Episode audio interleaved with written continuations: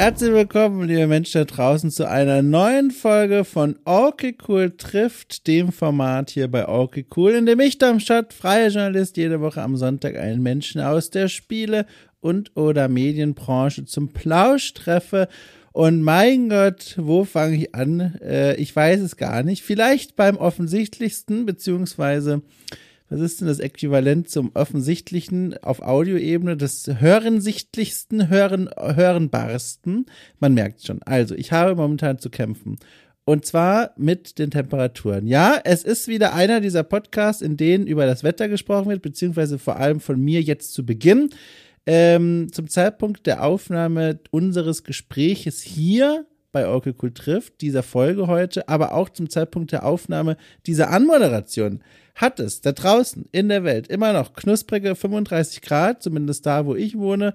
Ähm, und ansonsten ist es in Deutschland weitestgehend eigentlich noch viel schlimmer. Und ich bin äh, leider einer dieser Menschen, der von dieser Hitze sehr mitgenommen wird. Mein Kreislauf und ich, wir haben uns heute noch nicht so häufig gesehen.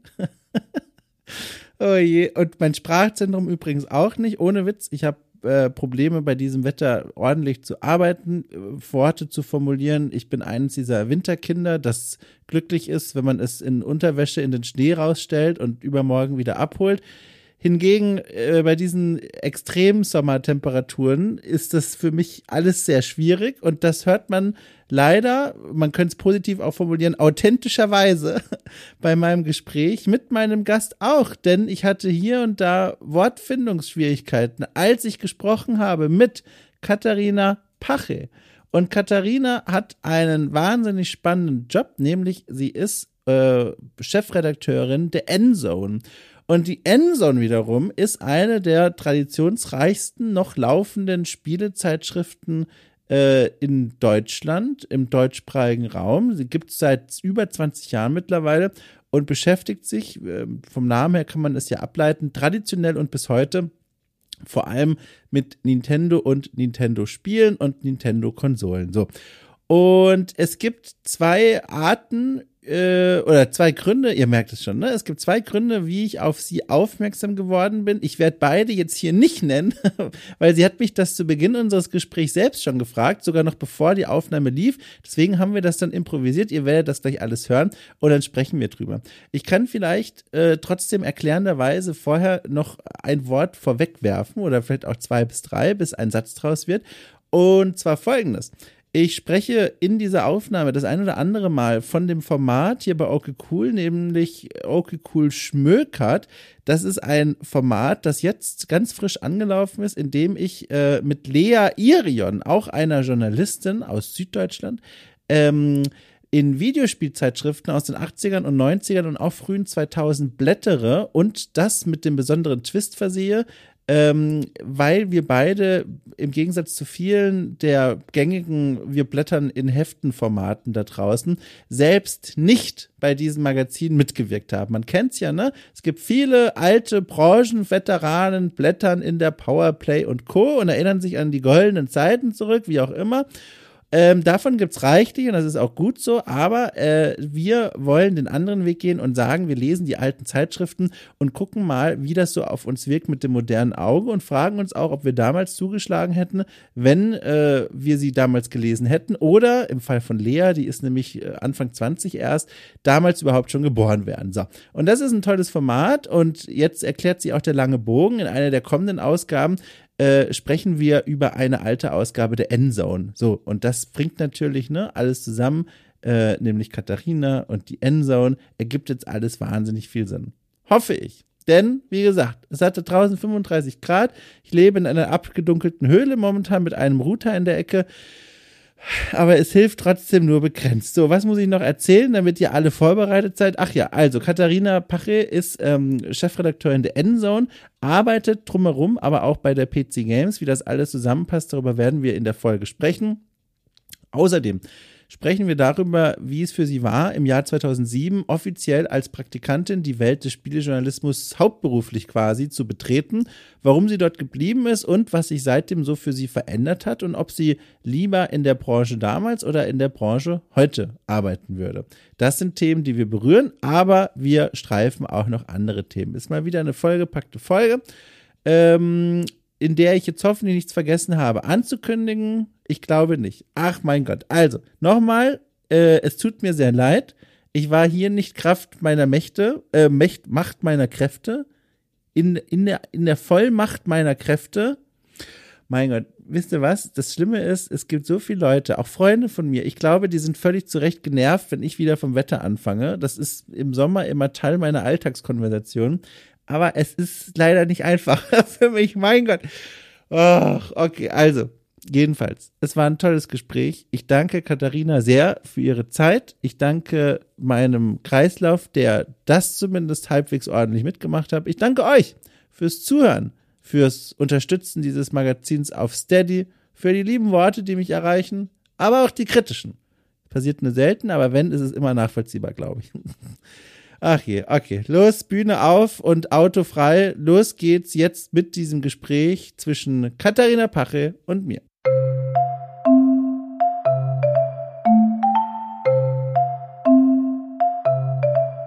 Und jetzt kann ich deine Frage beantworten. Das ist ja ganz ungewöhnlich, dass so ein Gespräch hier mal mit einer Gegenfrage beginnt, aber das beantworte ich sehr gerne. Und zwar hast du mich gefragt, wie du auf mich, äh, Quatsch, ach Gott, oh mein Gott, es sind, Entschuldigung, ganz kurz für den Rahmen, es haben hier gerade in Hamburg 35 Grad. Ach Quatsch, man, du sitzt ja in derselben Stadt wie ich. Nee. Äh, Aber bei mir ist es auch 35 Ach Grad, Gott. deswegen zählt das genauso. Ich habe die also, in meinem Kopf abgelegt irgendwie bei Hamburg, aber das ist ja völlig ja, falsch. Wäre schön auch, hätte ich jetzt kein Problem mein mit, Gott. aber nein, ich sitze im Süden alles durcheinander hier. Also es sind die Temperaturen. Es ist, glaube ich, der wärmste ja. Podcast bisher in diesem Jahr. Also wir machen das einfach anders, dann ist es für mein Gehirn auch leichter. Willst du noch mal so tun, als würdest du mir die Frage zum ersten Mal stellen? Ja, genau. Ähm, so, wie bist du auf mich gekommen? So, sehr gute Frage. Also folgendes. ähm, ich habe, äh, es gibt zwei Seiten quasi, von der die Antwort kommt. Die eine ist im Discord, äh, wo die Hörerinnen und Hörer von Okay Cool sich versammeln. Da habe ich vor einiger Zeit schon mal gefragt, hey Leute, ne, ich habe eine lange Gästeliste, Leute, die ich unbedingt gerne mal hier treffen und sprechen möchte. Aber das kann ja sehr gut sein, dass ich Menschen einfach gar nicht auf dem Schirm habe. Und deswegen, liebe Menschen da draußen, habt ihr denn Vorschläge? Und haben einige Menschen deinen Namen mir geschrieben. Und das war war quasi von der einen Seite und von der anderen Seite, oh, das habe ich dir vorher gar nicht erzählt, aber das machen wir dann einfach, wenn es soweit ist. Ähm, eine, eine, eine liebe Freundin von mir, mit der ich gemeinsam hier bei Okay Cool ein Format bestreite, nämlich Okay Cool Schmökert, ist riesengroßer Endzone-Fan. Und ähm, ja, ganz oh. genau. Und da habe ich später noch, das, äh, ich wollte es dir eigentlich kurz bevor wir hier on camera quasi gehen, on tape, wollte ich dir das noch erzählen, aber das ist eigentlich ganz egal. Dann machen wir das einfach dann nachher, wenn es soweit ist. Sie hat auch ein kleines Grußwort und eine Frage an dich vorbereitet. Das kommt aber erst später. Das hören wir uns dann gemeinsam an. Aber genau. Ach, schön. ja, genau. Da kannst du dich drauf freuen. Aber sie ist, wie gesagt, jedenfalls Fan der Endzone und ähm, so kamen wir quasi auch auf deinen Namen, weil tatsächlich in der nächsten Ausgabe wir äh, von bei Okay Cool Schmöck hat eine ganz alte Ausgabe von der Endzone besprechen und durchlesen. Ach, aus dem Jahr äh, 2007 tatsächlich. Mhm. Ja, genau. Oh, 2007 ist ja gar nicht so alt eigentlich. Nicht so alt. Also für mich nicht als Dinosaurier so halb, aber. ich überlege ja. gerade, ich glaube, die 2007 war das richtige Jahr. Mein Gott, ich merke richtig, ich habe schon den ganzen Tag mich gefreut jetzt auf dieses Gespräch mit dir, aber ich merke, die Hitze, es macht den Kopf etwas langsamer. Wie, ich frage einfach mal dich, wie ist es denn bei dir so? Also du hast schon gesagt, auch 35 Grad. Wie mhm. kommst du denn klar? Wie, wie arrangierst du dich mit dieser Hitzewelle?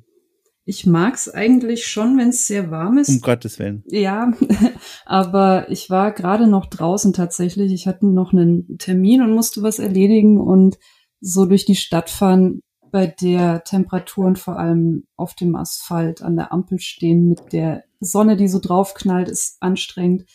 Ähm, deswegen bin ich jetzt auch relativ erschöpft tatsächlich. Oh Normalerweise komme ich da aber ganz gut mit klar. Also deutlich besser als mit Kälte, da jammer ich dann halt viel. ähm, ja, das ist für alle, die mit mir im Büro sitzen, ähm, sehr schwierig, weil ich natürlich da eine andere Toleranzgrenze mhm. habe, was ähm, Klimaanlagen anschalten oder nicht betrifft. Aber naja, da müssen sie halt durch. Ne?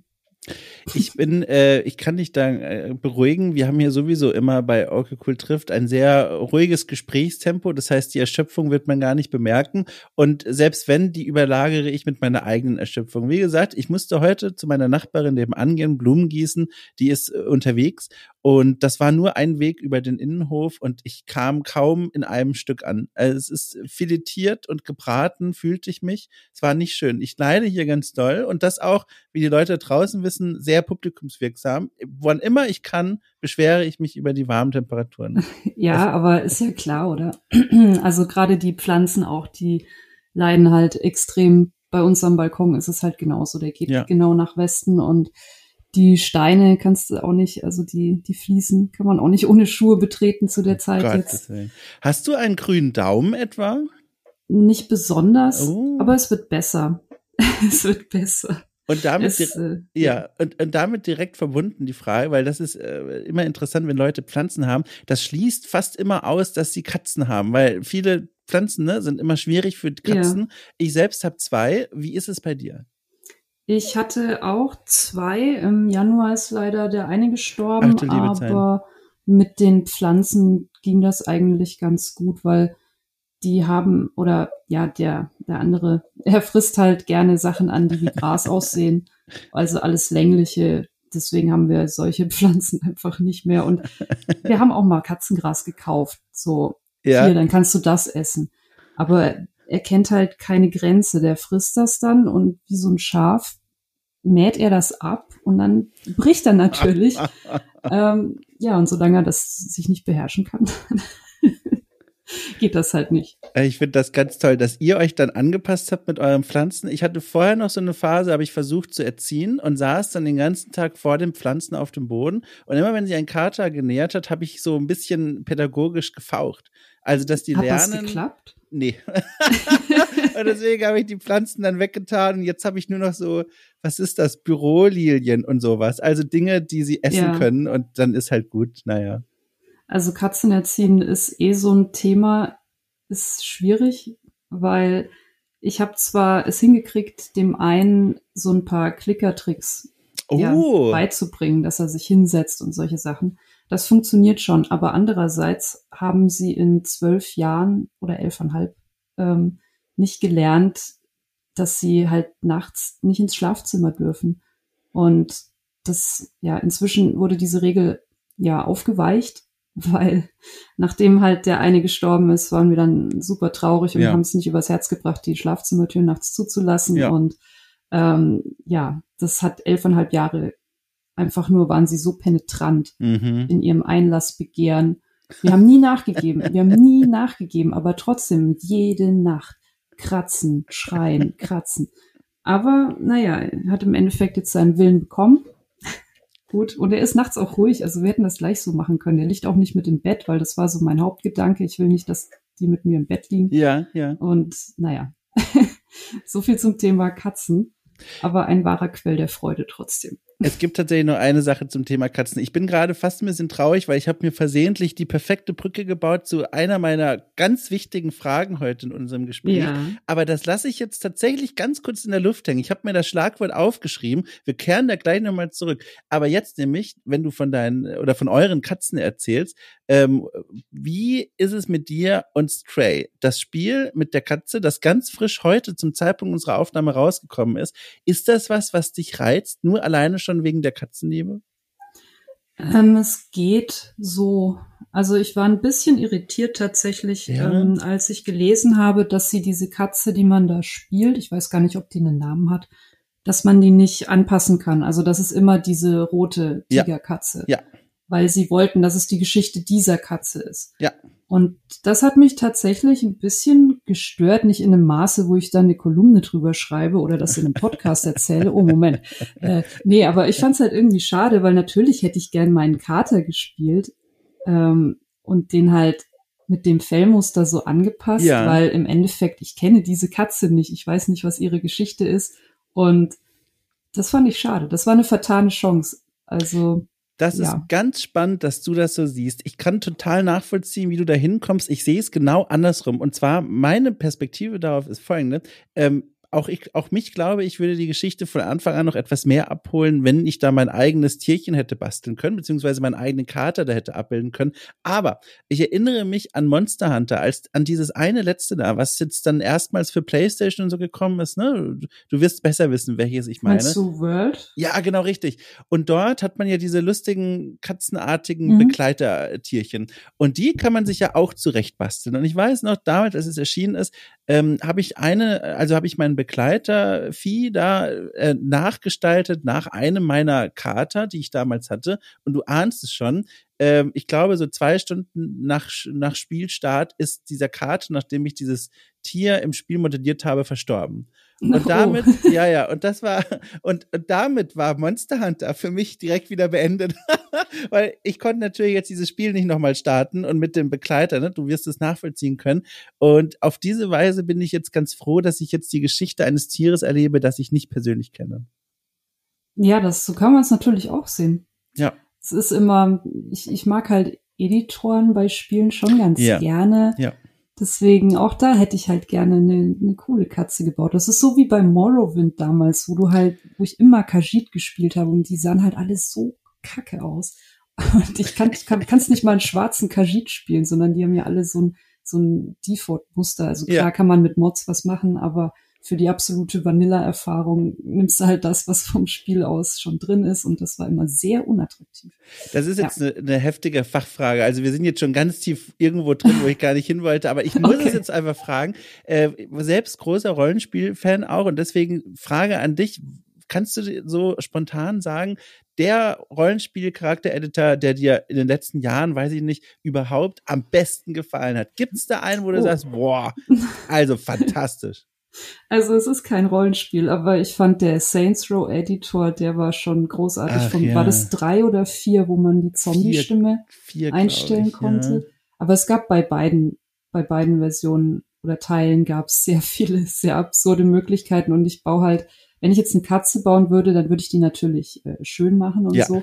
Aber bei den Charakteren, die ich sonst baue, das sind halt immer solche, solche Monstren, ja, so, so Gigakin und äh, so die Augen möglichst wie bei einem Pferd äh, an der Seite des Kopfes. Also je mehr man da machen kann, desto besser finde ich das. Und bei Saints Row hat das genau meinen, meinen ja. Humor getroffen, wenn man ja. da in einer Zwischensequenz ich diesen gigantischen Oger-Menschen, den ich da gebaut habe, der dann auch noch wie ein Zombie redet. Also ich bin leicht zu erheitern manchmal und das hat mich ohne Frage sehr erheitert. Ich habe den neuen aber noch nicht ausprobiert den vom neuen Samsung. Ja, sehr schön. Du hast die coole Antwort gegeben. Ich komme jetzt mit der langweiligen. Achtung, ich, äh, ich, ich, mir ist das immer zu abgedreht, die Saints Row Spiele. Ich, ich erinnere mich dagegen sehr gerne zurück an den Charaktereditor von, Achtung, ähm, Divinity 2 Original Sin oder wo auch immer diese 2 in diesen Titel reinpasst. Divinity Original Sin 2, ich weiß es nicht. Ähm, hast du das gespielt? Nee, das habe ich tatsächlich nicht gespielt. So, pass auf. Und das Geile ist nämlich, und dann haben wir das auch abgehakt, die Tangente, aber es war wichtig ja. für mich jetzt persönlich ja. auch. Und zwar in dem Charakter-Editor von Divinity Original Sin 2, wo auch immer diese 2, wie gesagt, hinkommt, da kannst du eine Sache einstellen, das finde ich ganz fantastisch. Und zwar kannst du auswählen, eines von vier Instrumenten, das beim Soundtrack äh, maßgeblich quasi die erste Geige spielt. Also von der Flöte bis zur Geige und zum Klavier hm. und noch irgendwas. Und das ist so eine tolle Idee Idee, dass du den Soundtrack so ein bisschen einfärben kannst, je nachdem, was du da auswählst. Das ist ganz toll. Das ist auf jeden Fall eine coole Sache und bestimmt auch viel Aufwand Wahnsinn gewesen Aufwand. für die, für die Entwickler. Ja. Also da war ich ganz beeindruckt. So. Und jetzt rudern wir quasi nochmal zehn Minuten zurück und erinnern uns vage äh, an unserem Pflanzentalk. Und ja. da habe ich versehentlich eine Brücke gebaut und die baue ich jetzt quasi nochmal neu auf, indem ich einfach nur dieses Schlagwort sage. Und zwar Achtung, Bürolilie. So, und jetzt Achtung, schaue zu, wie Magie entsteht. Und zwar werde ich jetzt Folgendes sagen. Apropos Bürolinie, apropos Büro. So, ich habe deine Arbeit tatsächlich ähm, gar nicht so auf dem Schirm gehabt, bevor ich dich hier eingeladen habe. Und deswegen muss ich dich jetzt mal ganz grundsätzlich fragen. Ich weiß, du bist Chefredakteurin der Endzone und ich weiß, du arbeitest aber auch bei PC Games. Wie genau ja. setzt sich eigentlich dein Arbeitstag zusammen? Das ist für mich ein großes Rätsel. Ich habe Beiträge von dir gelesen und versucht, mir so deinen Arbeitsalltag zusammenzukloppen, aber es ist nicht möglich. Deswegen, ich muss dich das fragen. Ja, also es ist tatsächlich so, dass wir da auch ein bisschen umstrukturiert jetzt noch haben, weil ähm, du kennst ja vielleicht Marie, Maria Bayer-Fistrich, die bei uns äh, Brand Manager war, die jetzt ähm, von uns gegangen ist natürlich das völlig falsche Wort. Das ist völlig falsche Ausdruck, den ich jetzt. Ich kenne sie nämlich nicht wollte. und weiß nicht, was mit nein, ihr nein, passiert nein. ist. Deswegen. Nein, sie hat, ähm, sie hat einen neuen Job, ist außerhalb Ach, der, der Videospielbranche okay. jetzt und auf jeden Fall hat sich da, ähm, haben sich ein paar äh, ja, Änderungen ergeben. Mhm. Aber was die Endzone jetzt betrifft, äh, ist das immer noch auch mein Job. Und äh, Victor Eipert, weiß mhm. ich jetzt nicht, ob dir der Name was sagt, der hat ja vor mir die Endzone gemacht und er ist jetzt auch wieder mit dem Boot. Das heißt, wir kümmern uns da so ein bisschen zusammen drum. Das heißt, wir machen die Themenplanung. Wir schauen, was steht so an die nächsten Wochen, ähm, organisieren schon mal das Heft. Ähm, aber es ist halt auch viel Verwaltung. Also ich weiß, dass viele Leute ja die Annahme haben, dass man als ähm, Redakteur jetzt in einem Spieleverlag dass man da sehr viel spielt und äh, dann halt seinen Text schreibt dazu und mhm. ein Video macht. Äh, aber tatsächlich ist es in meinem Fall jetzt nicht so viel. Es geht bei mir vor allem viel darum, Sachen zu redigieren mhm. und diese Planung zu übernehmen. Äh, wir haben ja auch noch mehr Hefte, also die Games aktuell zum Beispiel, die PC mhm. Games, wie du schon gesagt hast. Und die Inhalte, die äh, werden vor allem über pcgames.de natürlich ausgespielt. Das ist die Hauptwebseite, die auch äh, Nintendo-Themen und so äh, natürlich bietet. Ich weiß, es ist mit dem Namen nicht ideal, aber ja. Nun, eh, jedenfalls ist das so ein bisschen Content Management auch mhm. noch was dazu kommt. Also wann kommt was, äh, wie sieht die Planung für die Woche aus, auch im Zusammenhang mit dem Videoteam natürlich, weil da ja auch auf YouTube sollte ja möglichst regelmäßig was passieren und ähm, Social Media und so Zeug, da bin ich jetzt nicht so involviert, aber ja, Texte redigieren, ob es online oder fürs Heft ist. Ähm, ich kommuniziere mit den freien Autoren und gebe da die Artikel raus, die wir für das nächste Heft halt haben wollen mhm. oder wenn absehbar ist, da ist ein Test, der wichtig ist und der sehr viel Zeit in Anspruch nehmen wird, wir haben ja jetzt bei, bei Nintendo zum Beispiel Xenoblade Chronicles 3 äh, steht an und solche Sachen, das ist immer was, wo ich versuche oder wo wir versuchen, einfach ein bisschen langfristig schon zu schauen, ähm, dass wir da jemanden an der Hand haben, der das übernehmen kann. Oder wenn wir es in der Redaktion machen, dass die Person da möglichst frühzeitig natürlich Bescheid weiß, mhm. weil sowas viel Arbeit macht. Ist einfach so. Es ist ja meistens auch ähm, das Ziel, dass man nicht nur oder nur in Anführungszeichen ist ja auch schon viel Aufwand, so ein sehr umfangreiches Spiel zu testen. Aber dass man nicht nur diesen Test hat, sondern dass man das Video noch hat. Man hat da den Sprechertext, der entstehen muss. Ähm, dann ist man wahrscheinlich auch noch in einem Podcast dann bei uns, in dem man über das Spiel redet, wo es dann ein bisschen freier natürlich erklärt wird, was man damit erlebt hat. Ähm, es geht auch dann darum, ob man eine Kolumne schreibt, ob einem irgendwas daran aufgefallen ist. Es geht ähm, einfach darum, das Spiel so ein bisschen zu begleiten. Und ich bin jetzt sehr abgeschweift, merke ich gerade. Also was ich eigentlich mache, das war so, wolltest du Tagesablauf wissen, ne? Nö, ich, so, ich wollte die einfach mal loslaufen sehen und das, okay. du bist zu sehr ja. interessanten Orten gelaufen. Also ja. das war schon genau richtig. ja, sehr gut, dann bin ich zufrieden. Ja, sehr gut. Guck es mal. ist auch manchmal ja. nicht so, dass, also ich könnte jetzt gar nicht generell sagen, wie mein Tag so aussieht, weil das auch immer von der Woche abhängt, weil natürlich Printhefte ja einen Abgabetermin haben. Zudem müssen sie fertig sein ja. Und ähm, auf den Druckereiserver geladen sein. Und in so einer Abgabewoche, da ist es tendenziell halt auch mal ein bisschen stressiger wegen den ganzen Korrekturschritten, die natürlich stattfinden müssen, bevor man was zum Druck gibt. Also hat man das gerade gehört? Gesundheit. Fantastisch, ja, sehr gut. Das gibt dem Ganzen was Dreidimensionales. Ich, ich war es nicht. ich habe extra die Tür geschlossen, aber kann man nichts machen. Es ne? war die Katze, ne? Weil, es war die Katze, ja. Ähm. Sehr schön. Ja, genau. Äh, ich, äh, Entschuldigung, ich wollte jetzt nicht unterbrechen, oder nee, beziehungsweise, okay. Ähm, eine Sache, die ich mir doberweise hier gar nicht in mein Dokument reingeschrieben habe, seit wann bist du eigentlich Chefredakteurin der Endzone? Ähm, das sind ungefähr zwei, drei Jahre. Ich muss gestehen, dass ich bei der Corona-Zeit jetzt so ein bisschen das ja. Zeitgefühl verloren habe. Ja. Also das ist einerseits irgendwie jeder Tag gleich gewesen, andererseits auch sehr schnell vergangen. Und ich glaube aber, es müsste 2019 gewesen sein. Also, dass es ja. jetzt ungefähr drei Jahre sind. Ja wenn man im Internet so herumliest, und das habe ich getan für die Vorbereitung mhm. auf dieses Gespräch, dann kommt man natürlich zwangsläufig auch mal auf die Wikipedia-Seite der Endzone. Und ich bin jetzt selbst kein Endzone-Leser, deswegen gebe ich jetzt einfach mal als Frage das an dich weiter, was ich dort gelesen habe, weil ich das selber überhaupt nicht einordnen kann. Und zwar, wenn es nach den, nach den Meinungen von, von einigen wenigen Menschen da draußen offenbar ginge, dann würden die sagen, 2019 herum, als du dann Chefredakteurin wurdest, hat sich für die Endzone einiges alles verändert. Und zwar steht in diesem Wikipedia-Artikel auf eine Art und Weise geschrieben, wo ich schon die Vermutung habe, naja, weiß nicht, ob das so neutral geschrieben ist. Jedenfalls steht da, dass sich durch die Übernahme des Postens durch dich äh, Dinge bei der Zeitschrift geändert haben, die von diesem Autor oder der Autorin, wer auch immer das war, als negativ gesehen wird. Und da ja. wird zum Beispiel beschrieben, eine Zehnerwertung statt Prozenten, keine Verpackung des Magazins mehr für Abonnenten, mhm. mehr persönliche Texte. Das sind alles, wie gesagt, Dinge, die ich nur dort gelesen habe. Jetzt höre ich schon. Persönliche Texte war ein Negativpunkt. Also so stand es dort. Äh, und, und also wie gesagt, ich habe selber keine Ahnung. Ich bin jetzt nur sehr neugierig.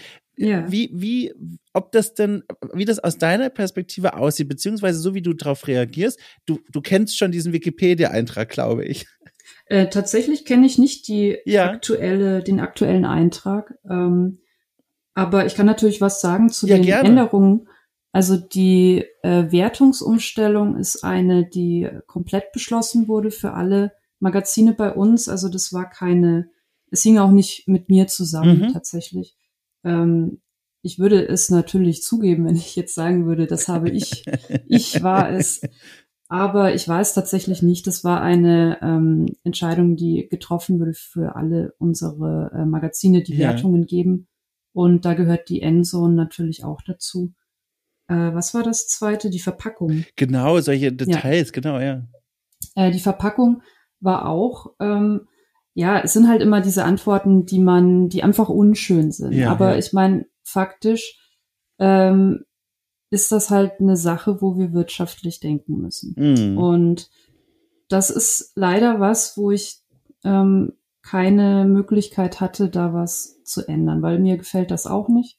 Ich mag das auch nicht, wenn ich Zeitungen, die ich im Abo habe, bekomme und da ist keine Schutzhülle dabei. Ja. Natürlich kann man auch sagen, es ist ähm, vom Umweltschutzthema her nicht schön, wenn die eingeschweißt sind in Plastik. Ähm, ja, aber es, es gäbe Lösungen mit Papier. Allerdings äh, ist es halt nicht so, dass ähm, ich da hingehen kann und sagen kann, hallo, ich möchte das und das. Und das kostet so viel, weil dann wird gesagt, ja, warum? Also es sind immer die, ähm, man muss halt gewisse Fakten liefern können, um zu sagen, das lohnt sich aus dem und mhm. dem Grund. Und ich würde es, wenn ich es könnte, würde ich das postwendend auch ändern wieder, damit die Hefte in einem möglichst guten Zustand ankommen. Aber im Endeffekt äh, ist das keine Entscheidung, die ich treffen kann. Jetzt ist das ja so, ich habe es schon gesagt, der Wikipedia-Eintrag, der klingt schon so ein bisschen pikettiert, als würde die mhm. Person, die das geschrieben hat, so ein bisschen eingeschnappt sein, das vielleicht sogar als Vorwurf an dich formulieren. Ist das überhaupt generell was, dem du viel ausgesetzt bist? Also Kritik gegen dich als Person oder gegen das, was du machst? Weil als Chefredakteurin der Endzone, eines ja super traditionsreichen Magazins, das gibt's ja auch schon seit 20 Jahren etwa und länger sogar, ist das nicht eine Position, wo du quasi wie bei einer Zielscheibe direkt in der Mitte stehst und Leute werfen Pfeile auf dich oder Darts oder was man immer auf Zielscheiben wirft?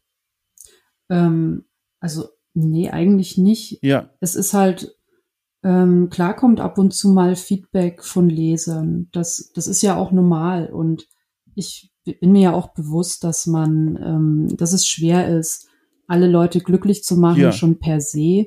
Und natürlich auch besonders schwierig ist, wenn, wie wir alle wissen, Print ein ähm, Konzept ist, was einfach heute nicht mehr so viel ähm, Ertrag bringt wie früher. Mhm. Das ist halt einfach Fakt. Und ja, also ich fühle mich da jetzt persönlich nicht, ich habe es gerade mal aufgemacht übrigens, ja, ich fühle mich da persönlich eigentlich nicht angegriffen, vor allem ähm, bla bla bla, ein privater Blog von Chefredakteurin Katharina Pache, das ja. verstehe ich halt auch nicht mal, ja.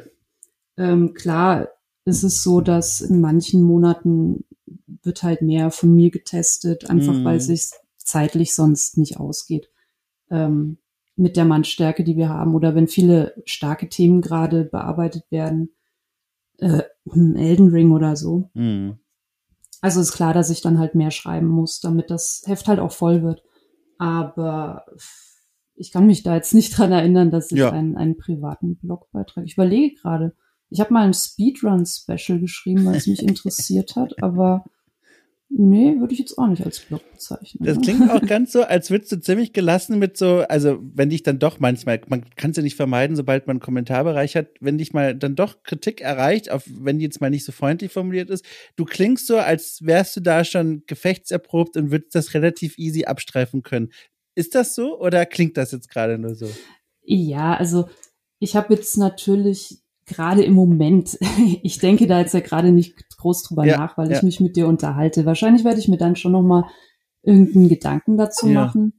Aber im Endeffekt ähm, geht's halt darum, mit den Mitteln, die man hat, das Beste rauszuholen. mhm. Und solange ich das sagen kann und bejahen kann, dass ich das tue, denke ich, ist das in Ordnung. Und wie gesagt, die Endzone ist halt ein sehr alteingesessenes Mhm. Magazin.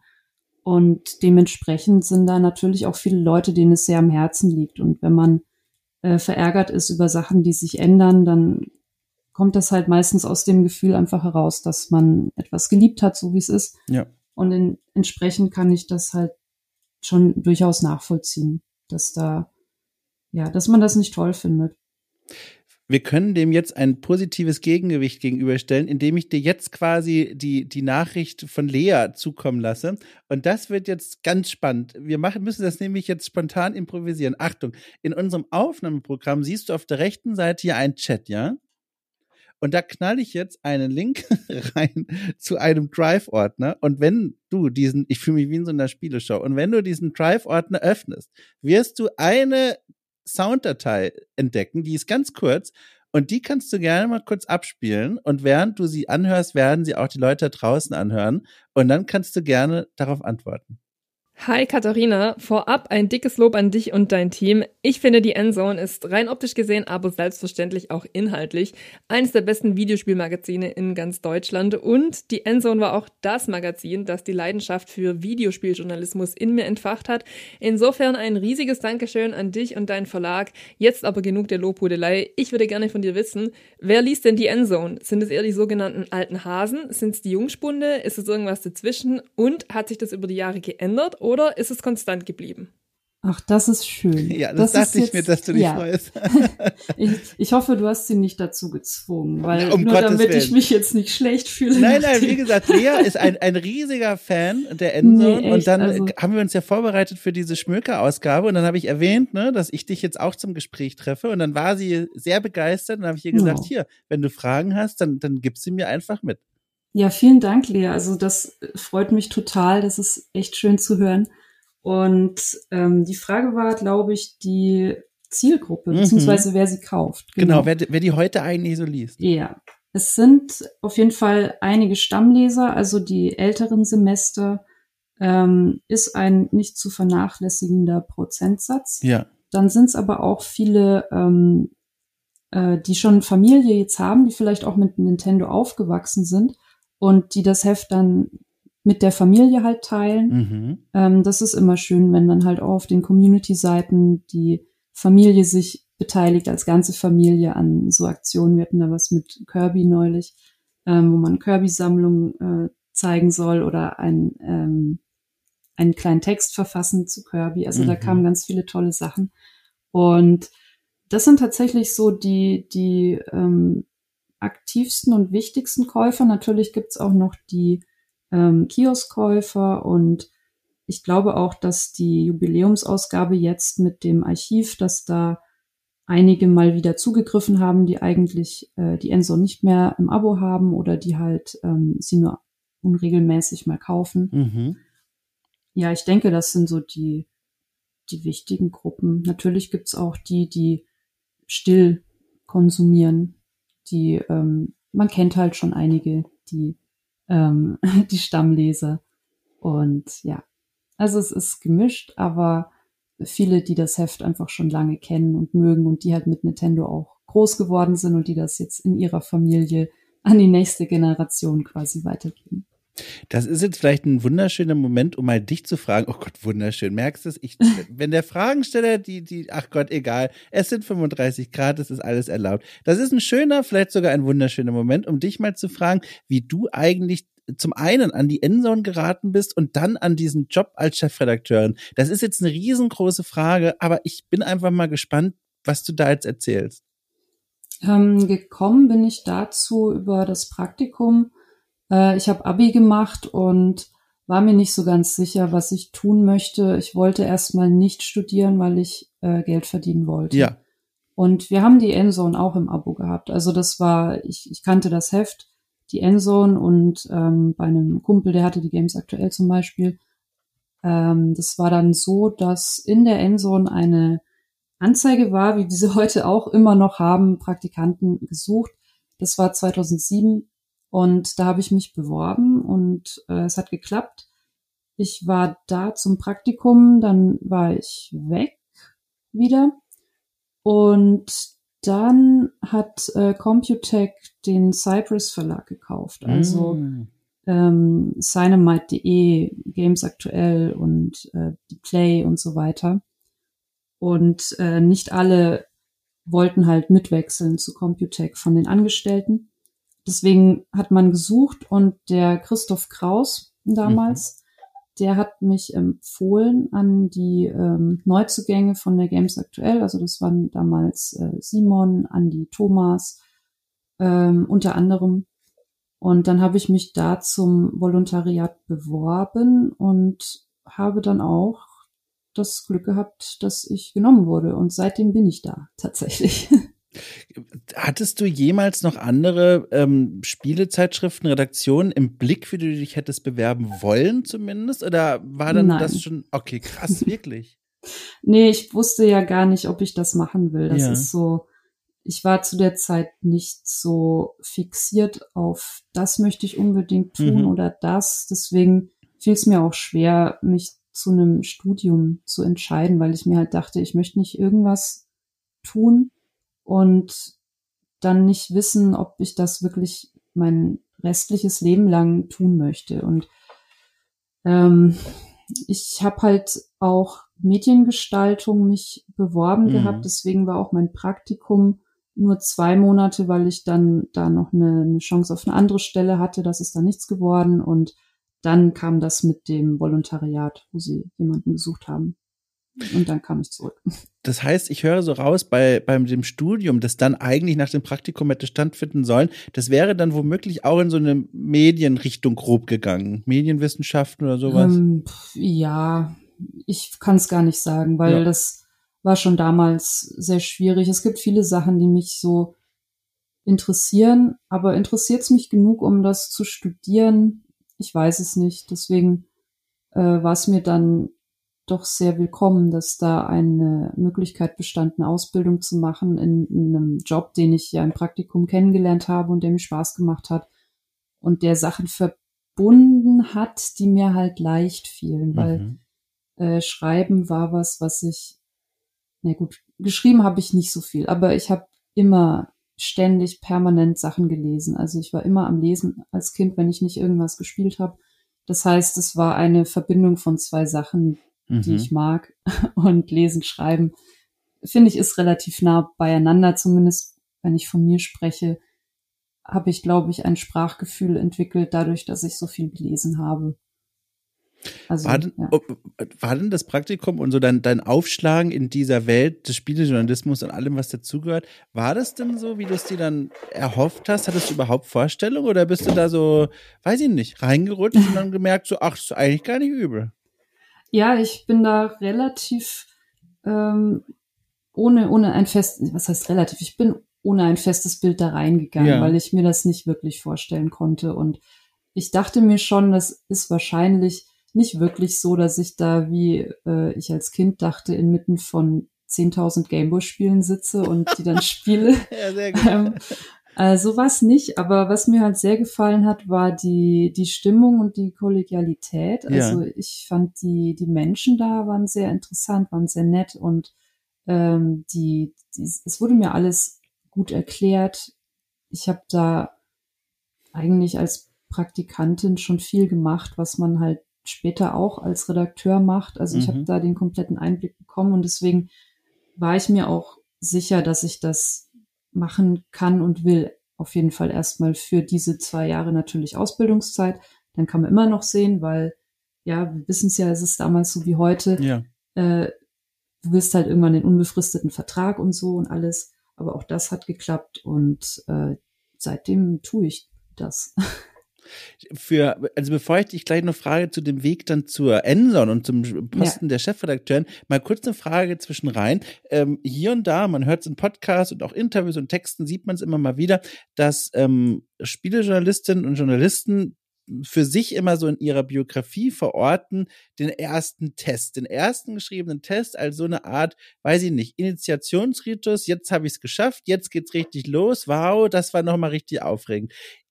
Kannst du dich noch erinnern an, das, an den ersten Test, den du geschrieben hast und, und wie das so war und vor allem, ob das für dich so rückblickend überhaupt ein Meilenstein war? Also das Schreiben des Tests selbst, oh Gott, das Schreiben des Tests selbst, Komma, nicht das Spiel, Fragezeichen.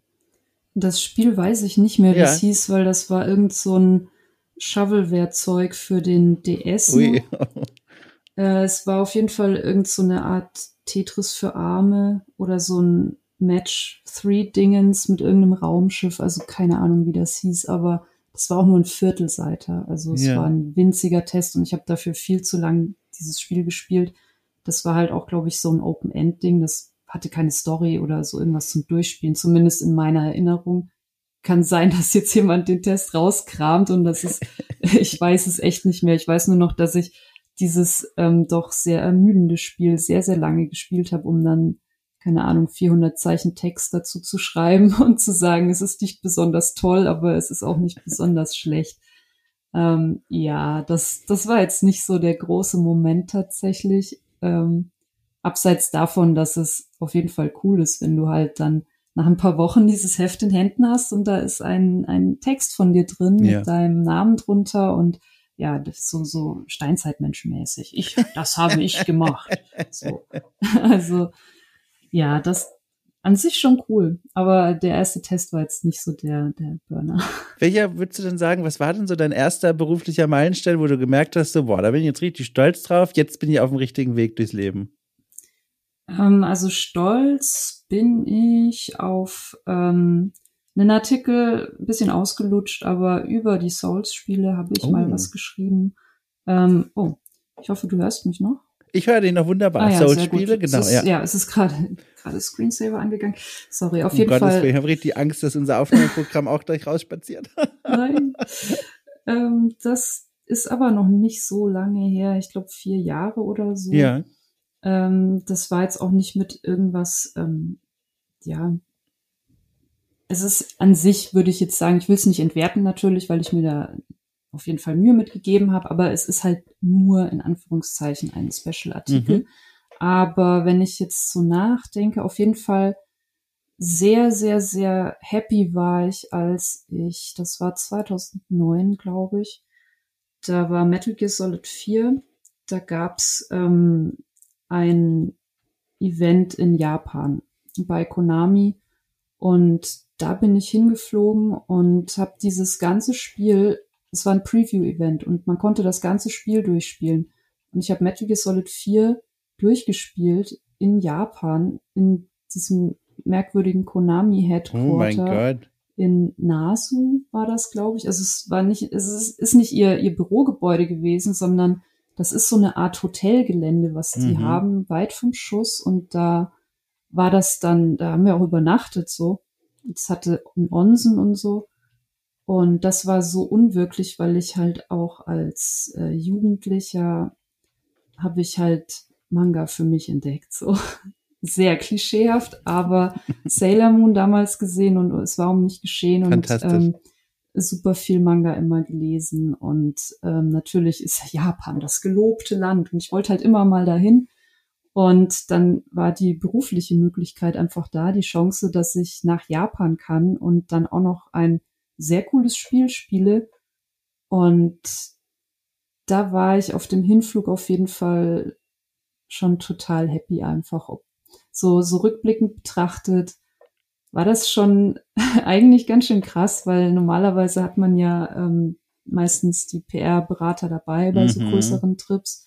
In dem Fall war ich halt alleine unterwegs und bin dann auch irgendwann um, um 11 Uhr nachts gelandet und dann geht's, ähm, dann musste ich mich da an so einen Shuttle-Service wenden und so.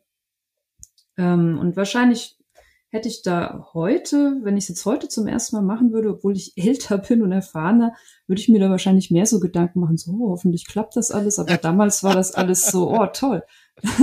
also super, hallo, hier bin ich. Also ja, das war schon, das war schon eine coole ja, Sache. Das klingt auch spektakulär. Jetzt muss ich mal nachfragen, weil bei mir, also ich wollte dich jetzt gerade noch fragen, daran anhängend nach deinem ersten Preview-Event. Das klingt vielleicht in einer komischen Frage, aber ich weiß noch ganz genau, bei mir war das erste Preview-Event, das ich besucht habe, eine ganz besondere Erfahrung. Ich habe das hier und da schon mal erzählt.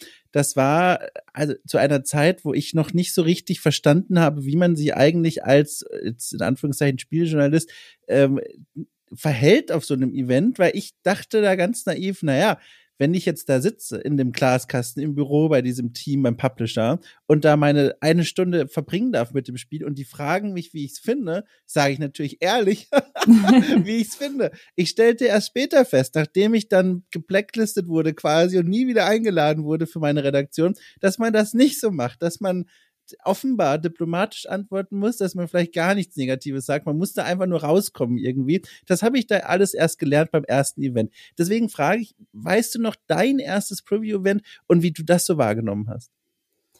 Puh, das ist eine gute Frage. Ich tue mir, ich tue mich gerade schwer, da was zu finden, was das erste Preview-Event gewesen ist. Du bist ja auch schon könnte. ewig dabei. Ich habe das im Vorfeld gar nicht so realisiert, wie lange du schon in dieser Branche bist. Ja, ist hart, ne? Zehn Jahre, 13, 14, 15 Jahre. Wahnsinn. Ja. ja, also ich weiß tatsächlich nicht, was das erste Preview-Event gewesen sein könnte. Das ist, ich werde es dann bestimmt nachschauen und dann werde ich mir denken, ja, natürlich. Aber, Na klar, das war. Also es war, also es war Games aktuell dann wahrscheinlich. Aber hm. Also dann war es auf jeden Fall wohl nicht so, dass es dir in Erinnerung geblieben ist als eine besonders prägende Erfahrung, ob positiv oder negativ. Nee, also es vielleicht, also das Größte war auf jeden Fall das Metal Gear Preview Event. Ja, ja. Das war auch nicht lange. Es kann auch 2008 gewesen sein. Also ja. ähm, ja, das war auf jeden Fall krass. Also zu meinen Zeiten jetzt, da waren ja schon die ganz großen, mega dekadenten Sachen, die ja, sind ja genau. da schon nicht mehr ja. stattgefunden. Ja. Also ich glaube da, wenn man mit noch älteren Semestern redet quasi, da gibt's noch ganz andere, sehr, oh, sehr ja. coole Sachen, die da gemacht wurden und veranstaltet wurden. Aber ich hatte auch, ich hatte auch viele schöne Events auf jeden Fall. Jetzt machen wir mal den Bogen noch zu, weil hier haben sich schon wieder neue Fragen entlang des Weges ergeben. Aber ich muss jetzt erstmal noch nachfragen zu diesem zweiten Teil quasi deiner Karriere, wenn man so möchte, nämlich mhm. die, die, die Position der Chefredakteurin der Endzone. Wie ist das denn passieren? Also, es war so, dass Vic, der das gemacht hat, intern auf eine andere Stelle gewechselt ja. ist und äh, das Heft einfach so äh, kopflos zu lassen, ist natürlich nicht so gut. Und da bin ich dann ins Spiel gekommen. Das war eigentlich schon alles. Also ich habe da nicht ähm, irgendwie mein, mein Bein auf den Schreibtisch vom Chef gestellt und gesagt, so, hör mal, gib mir das. Das, ähm, ja, ich wurde gefragt, ob ich mir das zutraue und da habe ich ja gesagt und so kam es. Aber warum eigentlich nicht? Warum nicht äh, das Bein auf den Stuhl gestellt und gesagt, hier gib mir? Weil ich meine, super erfahrene Redakteurin, du kennst dich mit den Spielen aus. Weißt du das noch? Was hattest du das einfach nicht auf dem Schirm oder war das nicht das, wo du dich gesehen hast?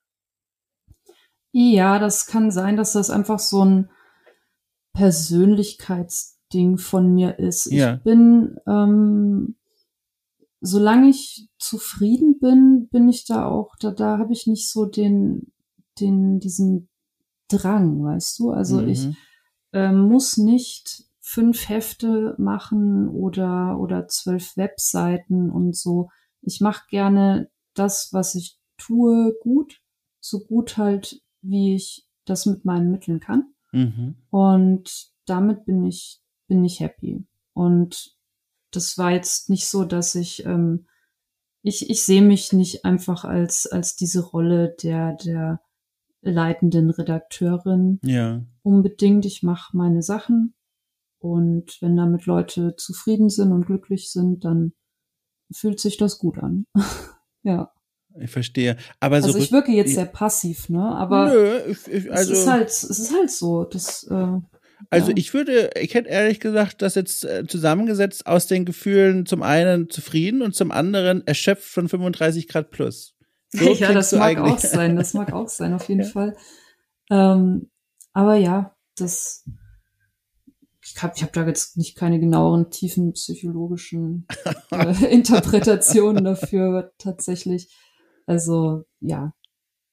An sich ist es halt immer schön, weißt du, wenn man so Ja. einen, da ist ein Spiel, im Idealfall für mich ist es ein Spiel, wo ich noch nicht so viel von gehört habe und dann kriegst du das hier auf den Tisch und Ja. dann machst du was dazu. Das mag ich wirklich sehr gerne. Ja, Das, und, ja. ähm, genau. und die, die frohe Kunde oder auch mal nicht so frohe Kunde über das Spiel dann in die Welt hinauszubringen. Ja, Würdest du sagen, Also- dass das, oh, Entschuldige, jetzt unterbreche ich dich die ganze Zeit, es tut mir so leid, jetzt, ich ziehe den, ich ziehe den Satz jetzt noch schnell durch, weil das passt nämlich dazu. Also würdest du sagen, ist das so das, was dein Jobmotivator ist? Dieses, also eigentlich ja sogar relativ klassische, ohne es wertend jetzt zu meinen, äh, quasi, wie sagt man denn, der Qualitätsfilter für die Leute, die noch nicht wissen, ob das Spiel ihre Zeit wert ist. Hm, ja, doch, ja, doch, das trifft's ganz gut, ja. Ja, Ich will da natürlich nicht so diesen, diesen Eindruck erwecken, dass, dass Tests hier komplett objektiv sind. Ja. Das geht halt nicht, aber mir ist es schon wichtig, auch bei Spielen, die jetzt vielleicht nicht so toll sind, da zu versuchen, die nicht nur die Schattenseiten ja, zu beleuchten. Also ich fand es schwierig bei bei Agony, falls du dich daran erinnerst. ich hab's, ich kenne das Spiel, aber ich hab's nicht äh, selbst gespielt. Dieses Ding, der Walking Simulator, in dem man durch die Hölle läuft, ne? ja, genau, Wortwörtlich. Ja, genau. genau. Das war halt wirklich nicht besonders gut. Ähm, ich fand die Idee aber interessant und so ein paar Sachen da dran, die hatten schon was, ja. Es war natürlich ultra geschmacklos und alles Mhm. und kein besonders gutes Spiel rein vom Gameplay her. Aber ja, so manche, es ist ja meistens nicht alles komplett schlecht oder komplett toll.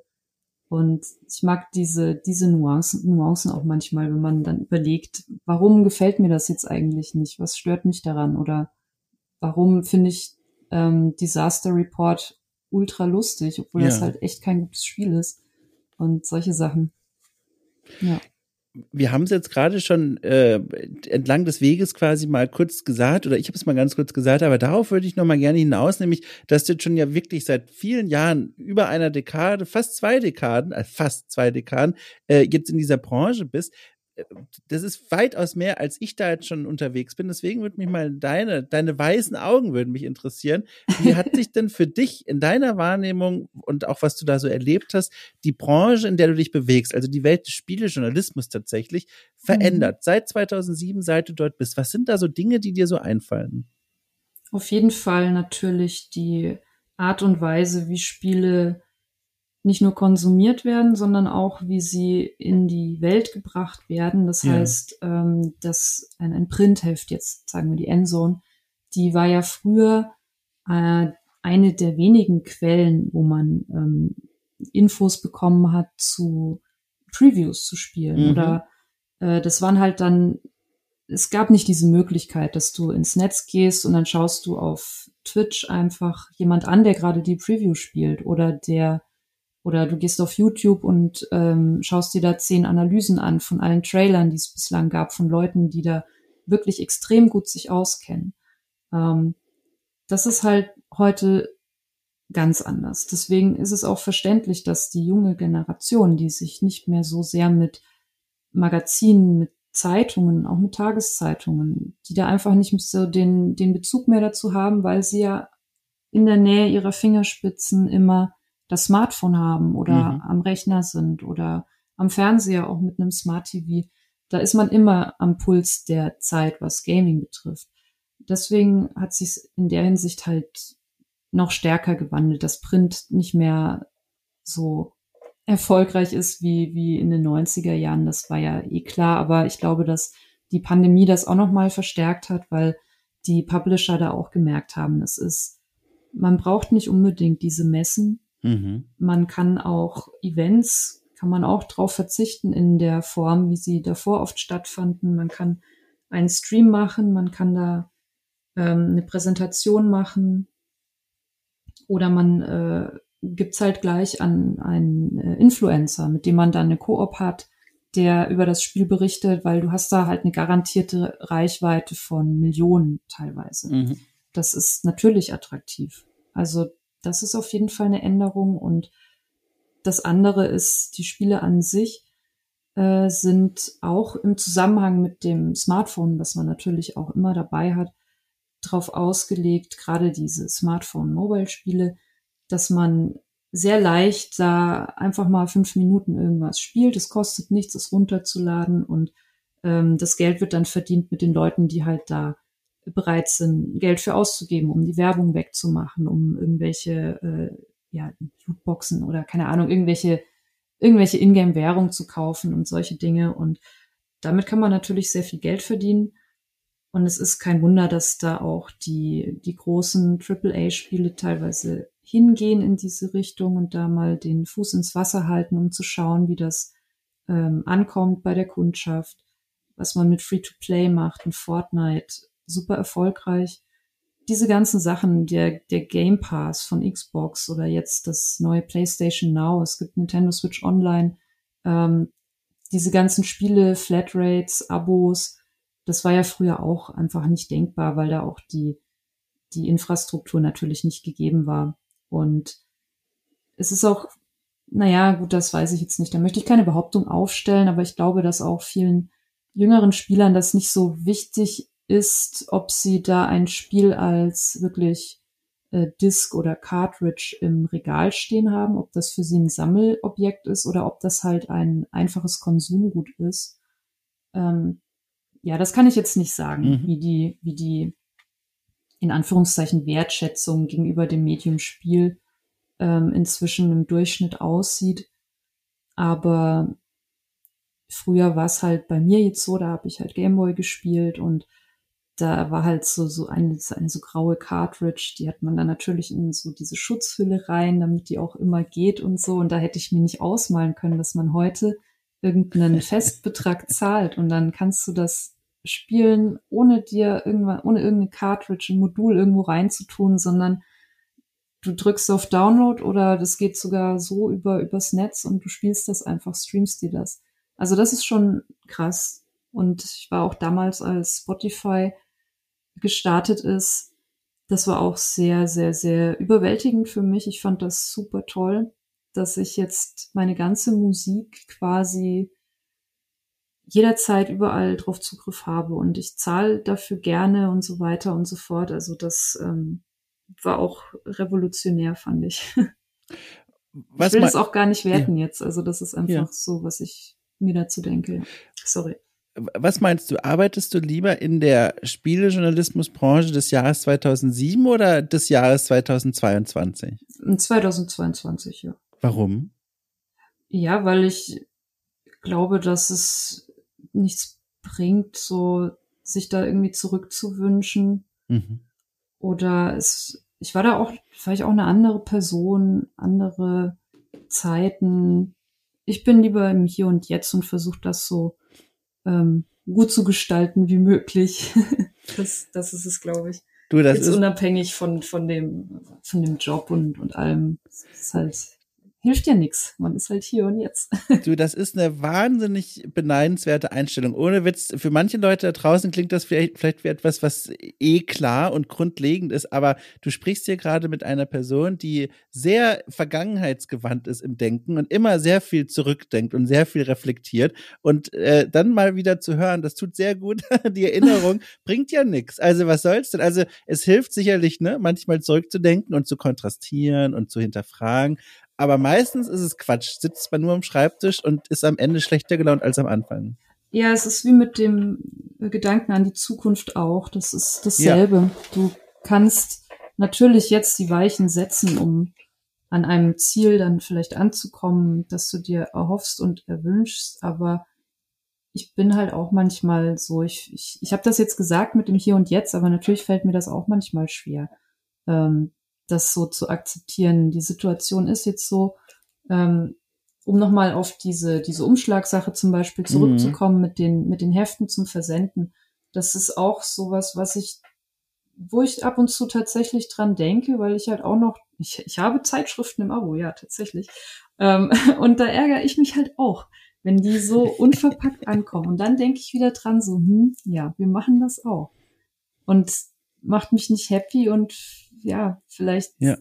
Aber ich kann es nicht ändern. Ja, und ja. dieses Ärgern über Sachen, die man nicht ändern kann, ähm, führt halt immer bei mir zumindest in diese Gedankenspiralen. Dann fällt einem gleich das nächste ein, was mm. man auch noch irgendwie bereut oder was man irgendwie gerade blöd findet und wo man nichts tun kann. Und wenn man das dann zur Seite geschoben hat, dann kommt so, ach ja, übrigens, nächste Woche ist das und das. Öh, da habe ich ja gar keine Lust drauf. Es wird wieder ganz schlimm und so. ja, ich versuche mich dann immer so ein bisschen zu erden, mal so, so, du sitzt jetzt hier, keine Ahnung, ist hier ein Kaffee, ist jetzt so. Chill. Das ist wirklich dieses Chill. Ich finde das so, es ist, es ist einfach was, es ist schön zu hören und daran mal wieder erinnert zu werden. Und auch äh, äh, im Nebensatz hast du einfach noch eine Frage beantwortet, die ich dich auch noch unbedingt fragen wollte, aber ich gehe noch mal drauf ein, weil ich brauche mehr Details, wenn du sie verraten ja. willst. Und okay. zwar Print. Du hast jetzt schon ja. ganz oft gesagt, auch durch deinen Job schon, äh, Print liegt dir am Herzen. Und ich wollte unbedingt fragen, was für Printmagazine du eigentlich abonniert hast und, und welche du liest. Also ich habe bei der SZ dieses, diesen Online-Zugang. Ah ja. Die, ja. Ähm, das, ja, das lese ich halt einfach gerne. Verschiedene Berichte, die Titanic mhm. tatsächlich. Ähm, die Mad habe ich nicht mehr, die gibt's auch, glaube ich, nicht mehr. Oh, das ja. weiß ich nicht. Ich habe die ganz früher Leider auch gelesen, nicht. aber. Aber ich habe mir jetzt neulich auf dem ähm, Comic-Salon Erlangen, da gibt's immer so Händler, die verkaufen Comics zum Kilopreis. Und wow. da bin ich immer gerne. Und da gibt's auch, da dieses Mal, vielleicht habe ich die die Jahre davor nicht gesehen, aber diesmal hatte der super viele alte Mad-Hefte. Oh wow. Und wir haben beim meine Eltern, mein Vater hat auch die Mad gelesen und wir haben diese ganzen alten Hefte noch daheim und ich habe die als Kind so geliebt wegen diesen wegen den mhm. lustigen Cartoons und weil es halt einfach ich fand es einfach witzig. Das war so genau mein Humor und ähm, ich habe die Filmparodien auch sehr bewundert. Die sind ja unglaublich mhm. gut gezeichnet, so von Mord Drucker und so weiter. Ähm, und ich wollte aus diesem Grund auch mir mal so ein Sammelband davon kaufen, von diesen ganzen Filmparodien von Mad. Und da gibt's aber nur ein Buch, das vergriffen ist und es kostet hunderte Euro. Und deswegen war ich dann überglücklich, als ich im, am Comic-Salon diesen Händler gesehen habe. Und dann habe ich mir mal zwei Kilo Mad-Hefte mit nach Hause genommen. Die liegen jetzt im Bad. Wahnsinn. Die kann man da schön lesen. Wahnsinn. Ja, ja sehr gut. Ähm, ja, was habe ich noch? Ich habe die Animania habe ich im Abo gehabt. Ja. Die Endzone natürlich. Ähm, PC Games habe ich gelesen gehabt. Ähm, die Animania übrigens, die hat damals, man mag das gewesen sein. Mhm, gute Frage. Aber ich schätze so 2005, 2006 rum, da hatten die auch Jubiläum und die haben ihrem Abo-Heft auch die DVD beigelegt mit uh. allen vorhergehenden Ausgaben. Und ich fand das so toll. Ich habe das gefeiert. Und deswegen hat es mich umso mehr gefreut, dass das bei uns auch geklappt hat, weil ich da halt ich wusste das noch, wie cool ich das damals ja. fand. Und deswegen habe ich da so ein bisschen genervt, so, ja, können wir sowas nicht auch machen? Das wäre doch super. Und es hat halt geklappt. Und da bin ich halt super dankbar an allen, die da mitgeholfen haben, vor allem Layout, die da die alten PDFs und so, so in eine Form gebracht haben, dass man die da auf die DVD kriegt und dass das halt einfach hingehauen hat. Also das ja. hat mich, hat mich super gefreut, weil ich mir einfach so ein bisschen erhofft habe, dass das dann auch äh, Leute in den Briefkasten kriegen und das dann sehen, ja, unverpackt natürlich, und dann sehen so, oh cool, das sind so viele alte Hefte drauf, geil. Ja. Also Ach, die ich, Imagine FX habe ich auch noch, aber äh, die habe ich, glaube ich, gekündigt. Letztes Jahr, ja ich habe durch dieses Format, ich habe es jetzt schon erwähnt, okay, cool schmökert, dass ich mit Lea gemeinsam mache, da habe ich gemerkt, dass mir das richtig selbst fehlt, vor allem auch in Spielezeitschriften zu blättern und da wirklich was in der Hand zu halten. Das hat so eine ganz besondere Faszination, das ausstrahlt. Auch dieses Gefühl von, ich widme mich jetzt mal wirklich einem Artikel und ich setze mich damit auch wirklich jetzt auseinander, statt wie im Internet irgendwie in einem Tab da acht Texte offen zu haben und überall mal so drüber zu scannen. Äh, und für mich persönlich habe ich da gemerkt, das ist eine große Faszination, die immer noch da ist. Also ich habe als Teenager viel gelesen, mittlerweile äh, keine Zeitschriften mehr in diese Richtung und jetzt wieder so langsam neues Interesse entdeckt. Und da frage ich mich jetzt so laut, in Hinblick darauf, dass ja überall die, die Print-Auflagenzahlen ähm, jetzt in der, bei den Spielezeitschriften sinken, ob das einfach in dieser Branche trotzdem ein Auslaufmodell ist oder ob es irgendwie einen Weg gäbe, und das will ich dich gerne noch fragen, wieder mehr Menschen zurück zum Papier zu bringen. Jetzt ganz gezielt beim Thema Spiele, Journalismus und, und Spielewelt. Meinst du, man kann diesen Trend umkehren durch neue Themensetzungen, durch einen anderen Fokus, durch, weiß ich nicht, geiles Papier, das sich toll in der Hand anfühlt? Mhm. Meinst du, da gibt's noch irgendeinen Weg?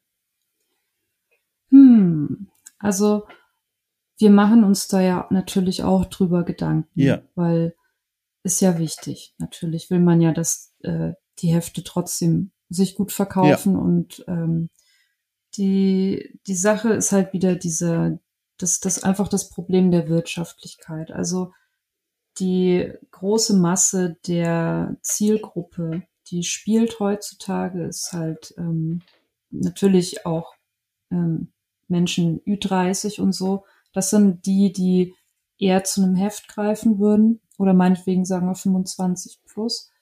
Äh, die, die Jüngeren, die sind da, glaube ich, außen vor. Und mit einer tollen Ausstattung, denke ich schon, dass da, ich meine, es gab auch die G und solche Sachen, mhm. die Edge. Ähm, aber es gibt sie nicht mehr. Und ich fände es super, wenn wir sowas hätten, machen könnten, in einer ähm, Erscheinungsweise und in einer ähm, Art und Weise, die auch am Kiosk halt präsent ist, weil Natürlich ist da in einem Edeka oder so, da ist das dann eher nicht zu finden. Also man muss halt auch eine gewisse Sichtbarkeit haben, das heißt eine gewisse Menge drucken, einfach damit es im Sichtfeld von Leuten ist, die mhm. vielleicht nicht in der, in der Bubble im Internet da so viel unterwegs sind. Ähm, die Kosten sind halt auch immer so, ein, so eine Frage. Wenn man hier richtig hochwertigen Content haben will, wenn man richtig gutes Papier haben will, das ist halt teuer. Mhm. Und da einfach eine Rechnung halt hinzukriegen, die schwarze Zahlen schreibt, das ist das Problem. Mhm. Also ich bin natürlich großer Fan von ähm, solchen Sachen, von diesen Magazinen. Und es gibt ja auch, also die M-Games zum Beispiel hat ja auch ähm, sehr ansprechende Abo-Cover. So Abo-Cover war auch was, wo wir auch schon drüber geredet haben. Ähm, wir machen uns da auf jeden Fall auch immer wieder Gedanken, wie Print attraktiver werden oder attraktiv bleiben kann für die, die es halt kaufen. Ähm, wenn ich da die große schlaue Lösung hätte, dann hätten wir halt so ein Magazin. das ist das Ding. Also ich darf ich was vorschlagen. Das yeah. ist aber, also ich, ich höre schon, wie du den Papierkorb direkt unter das Mikro stellst, aber auch völlig zu Recht. nein, nein, weil ich habe ja selber keine Ahnung. Ich kenne die wirtschaftlichen Realitäten nicht. Ich sitze hier als Frei, Freiberufler mhm. an meinem Schreibtisch. Das sind alles keine ähm, Faktoren, an die ich mich jetzt binde. Aber rein in einer perfekten Welt mit tausend Geld und viel mehr noch, stelle ich mir folgende Idee total toll vor und dass die womöglich auch wieder Menschen ans Heft zurückkriegen würden, zumal oder zumindest die älteren äh, Generationen. Und zwar, ich glaube, der der der der Weg zum Glück liegt in so einem ganz dollen Fokusmagazin, dass man quasi sagt, so wir machen jetzt, ich habe das glaube ich in irgendeinem anderen Podcast ja auch schon mal vorgeschlagen und auch das wurde nicht umgesetzt, deswegen ich versuche es einfach nochmal. Die Idee ist nämlich folgende, dass du quasi pro Ausgabe dir meinetwegen ein Genre vornimmst und in diesem Ausgabe wird dann alles rund um dieses eine Genre abgearbeitet. Also ist jetzt bei der Endzone vielleicht etwas schwieriger, aber generell vielleicht, ähm, dass du dann sagst, da gibt es jetzt ein Shooter-Magazin und dann gibt es ein Magazin mit Kolumnen über den Rückblick auf die Ballerspieldebatte. Es gibt Tests zu neuen ähm, Shootern, zu Boomer-Shootern, diesem quasi neuen Genre. Es gibt Previews, es gibt, weißt du, und dass man aber so ein Fokus-Ding hat, dass man, wenn man Mhm. dann vorbeiläuft und denkt, Mensch, ich spiele gerne Shooter und wenn ich das jetzt hier kaufe, habe ich in der Hand alles, was ich so aktuell mich interessieren könnte rund um dieses Genre und so ein paar weiterführende Gedanken, das wäre doch was. Und ich stelle mir diese Idee bei 35 Grad, wie gesagt, das nehmen wir bitte auch im Hinterkopf mit. Ja, Ich stelle mir das wahnsinnig klug und toll vor. Ist das was, wo du dir zuhörst und denkst, mein Gott, zum Glück ist der Papierkorb noch leer? Oder ist das eine tolle Idee? ich finde die Idee interessant. Ich finde auch, Nee, pass auf. Okay, ich höre zu. nee, ähm, weil ich die Themen natürlich, diese themenfokussierten, Schwierig, ähm, nee, nee, ich finde das, ich finde das spannend, weil ich hätte, ich finde das interessant, wenn du da ein Heft hättest, wo du wirklich einen ähm, Rundumschlag zu dem Thema hast. Ja. Mit, ähm, es kann ja auch ein Thema sein wie pff, irgendwas Diskussionswürdiges, wo Klar. man dann Pro- und Kontrastimmen zu Wort kommen lassen kann. Ähm, es würde wahrscheinlich halt nicht monatlich erscheinen, nehme ich an, weil das wäre ähm, schwierig, das mit der mit der Planung zurechtzukommen, in einem Monat halt so Mhm. oder du hast halt eine lange Vorlaufzeit, dass du schon lange im Ja. Vorrau Vorlauf produzierst und das dann monatlich.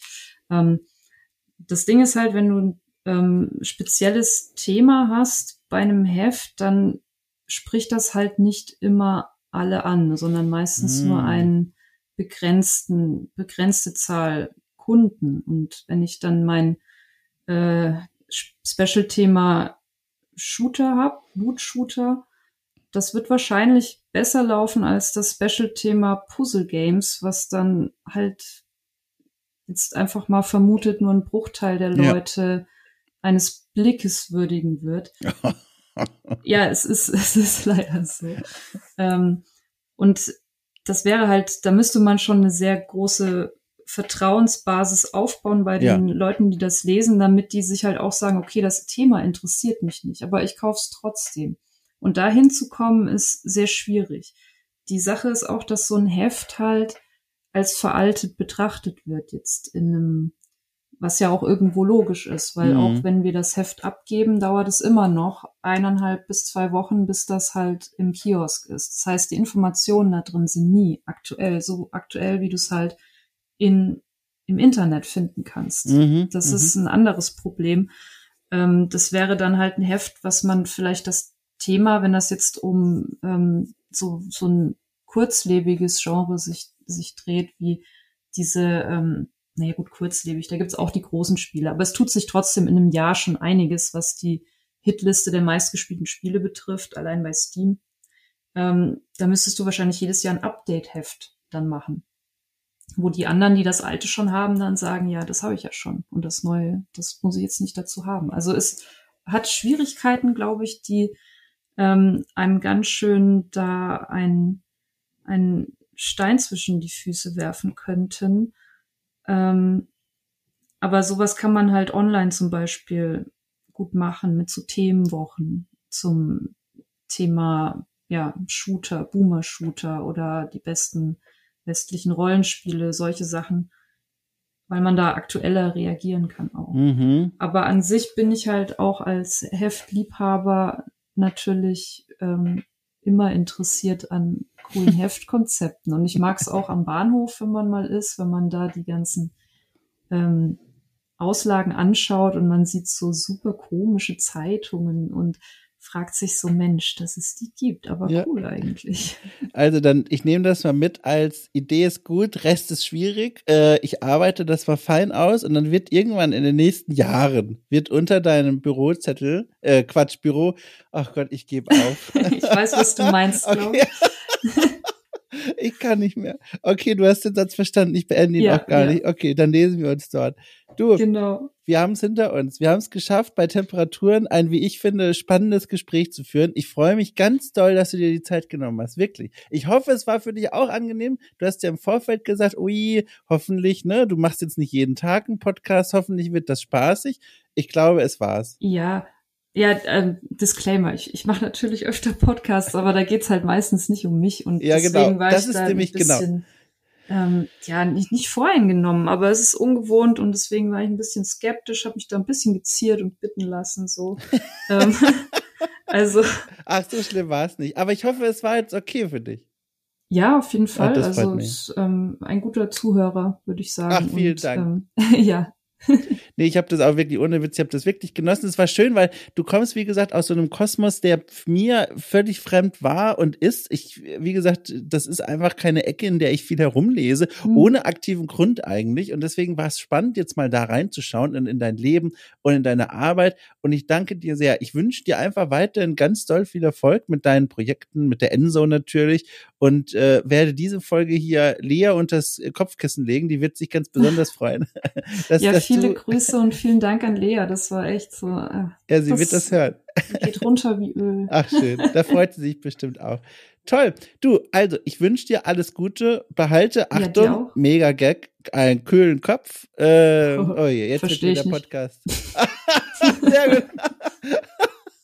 Oh Mann, du, ich gehe jetzt auch einfach. Ich habe echt Angst, dass er am Ende jetzt noch völlig in die, in, gegen die Wand und so weiter. Also, ne, wir hören uns womöglich. Äh, und auf jeden Fall wünsche ich dir alles Gute. Danke, danke dir auch. Danke für die Einladung.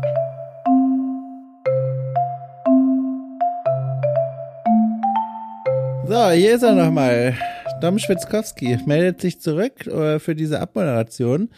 Ähm, danke. Danke fürs Anhören, danke fürs Aushalten meiner äh, Wortsuchungsprobleme. Oh Gott. Es war einfach sehr schön. Ich danke euch sehr äh, und wünsche euch eine gute Zeit. Bitte wascht diese Woche nicht nur die Hände, sondern auch den Kopf. Bleibt schön kühl drin. Ähm, und ich hoffe einfach, euch geht's gut. Ich habe vielleicht noch ein Wort dazu, weil das ist immer sehr wertvoll für mich in mehrfacher Hinsicht. Wenn einige von euch meine Arbeit toll finden, vielleicht sogar an Tagen wie diesen, ähm, dann gibt es die Möglichkeit, okay, cool, nicht nur mit Sternewertung zu bewerfen, sondern auch, ähm, daran sei erinnert, bei Steady zu unterstützen. Einen Link findet ihr in der Folgenbeschreibung. Wenn ihr das macht, bekommt ihr nicht nur ein gutes Gefühl, äh, sondern auch jeden Freitag besondere extra Podcasts in den Feed reingespült, von äh, Reportagen über Interviews bis hin zu äh, Spielempfehlungen und so weiter und so fort. Da findet eine ganze Menge cooler Kram statt, auch an Tagen, an denen es nicht so heiß ist. Ähm, Guckt euch einfach mal an, ist verlinkt über die Steady-Seite und dann wünsche ich euch einfach eine gute Zeit. Wie gesagt, passt auf euch auf, es kommen auch wieder die kühleren Tage und an denen hören wir uns wieder. Tschüss.